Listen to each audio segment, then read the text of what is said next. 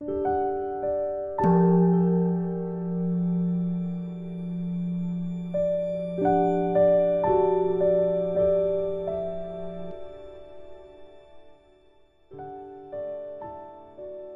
家好，又到了我们一起学习广论的时间了。这周你们过得还好吧？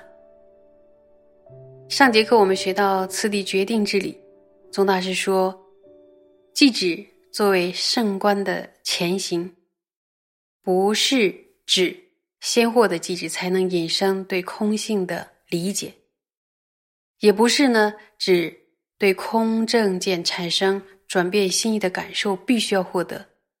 必须要先获得机制，为什么呢？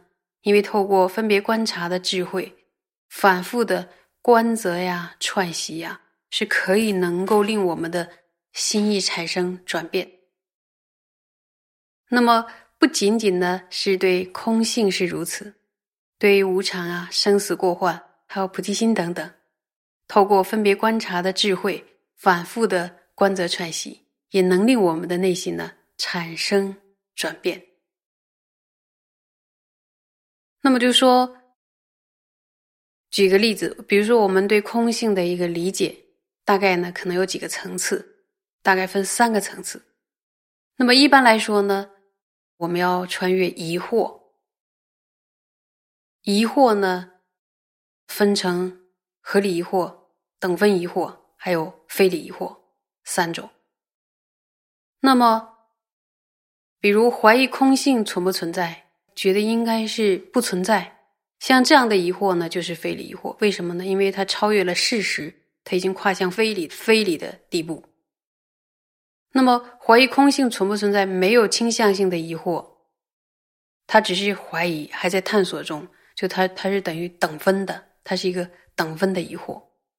那么怀疑还有一个，就怀疑空性存不存在，怀疑觉得在思考的时候觉得。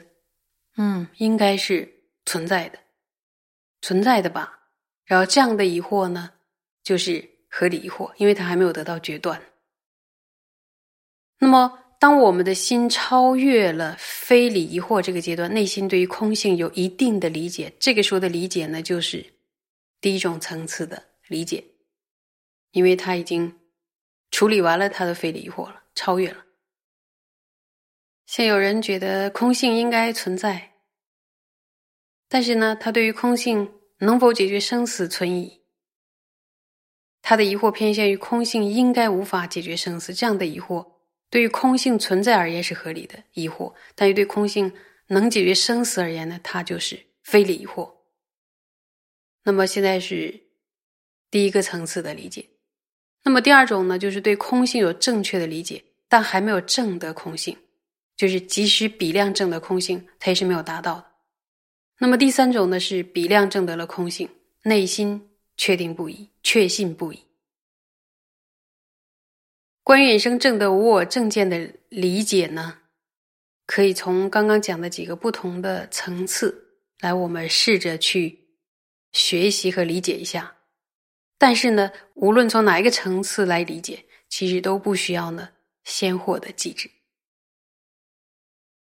透过思维教理斩断疑惑，然后比量证得了空性，内心升起了空正见之后，然后继续的注意，继续不断的串习，然后想办法呢，让我们的内心有所转变，而升起一种强烈的觉受，也强烈的感受。要升起这样的感受呢，其实也不需要先有止作为基础。作为前行也是不需要的，因为透过串习思则就可以升起了。他宗呢认为对无我正见的理解有转变心意的体验，就是证得了空性。实际上是转变心意的体验还没有证得，但是转变了内心，然后会认为呢这就是空性。实际上这时候还没有证得空性，他宗因此就产生了误解，认为对空正见产生转变内心的体验。或者觉受的时候，就是正的空性。所以宗大师认为，升起无我正见的理解之前，不一定要先修止。那么一般来说，对于正的空性见没有升起转变内心的体验，就不会注意到空性的内涵。透过学习无我空性的法类，我们就会去想，无我空性应该是那样的，内心就会有所转变。因为我要长期的串习去观察，虽然这样还没有证得空性，但是对空性已经有了些许的或一部分的理解了。这呢，就是前面所说的，有些人认为仅仅依靠转变心意的觉受就能升起比波舍那。如果没有像宗大师这样的依据经论，很清晰的解释修行的内涵，实际上很容易产生。错误的观点，比如认为可以先获得比波舍那，然后再获得什么他等等。而他宗呢，看起来也不是完全没有经典依据，而是什么？他无法正确的解释经典的内涵，然后才会呢对修行的次第产生种种的误解。经论当中呢，也有也有说到升起了空正见之后再修什么他，但是这。不是指先升起比波舍那，再获得奢摩他的意思。如果证的空性不一定要先获得寂止的话，那么获得圣观需要寂止，这是什么意思啊？然后请大家把广论翻到三百四十四页的倒数第五行看原文，有找到吗？若尔观须寂止，道理为何？说圣观需要记止的道理是什么呢？再说一遍，圣观需要记止的道理是什么呢？宗大师就接着回答了。再看文，就找到行吧？于此解深密经说：若以观会而修思则，最极思则，乃至未起身心清安。尔时代是比波舍那随顺作意，生清安已，乃名妙观。故若未得止，纵以观会，任作何许观修，终不能发身心清安，所有喜乐。若得止已，后以观会思则而修，清安乃生。故观须止为因，下当广说。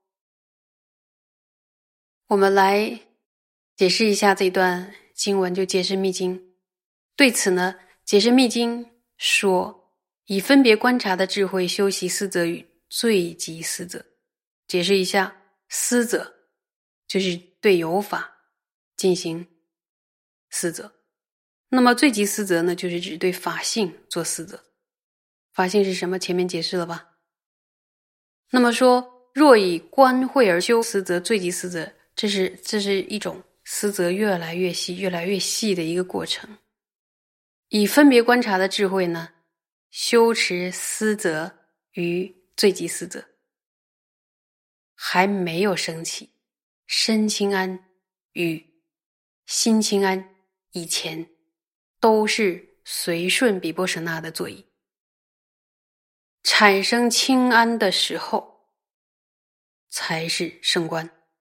因此呢，如果没有获得寂止，如果没有获得寂止，无论分别观察的智慧再再怎么观修、观察修，最终呢，都是无法发起身心清安的喜乐。注意哦，观察比波舍那这里边出现了。身心清安的喜乐，大家要注意这这几个字。那么这里边身心清安所有喜乐，这里边的所有呢，就是的的意思，不是指一切的意思。然后身心清安所有喜乐，就是身心清安所具有的喜乐。身心清安的喜乐获得寂止之后，再以分别观察的智慧进行什么呀？观察修，最后呢，便能够升起清安。所以圣观必须以寂止为因，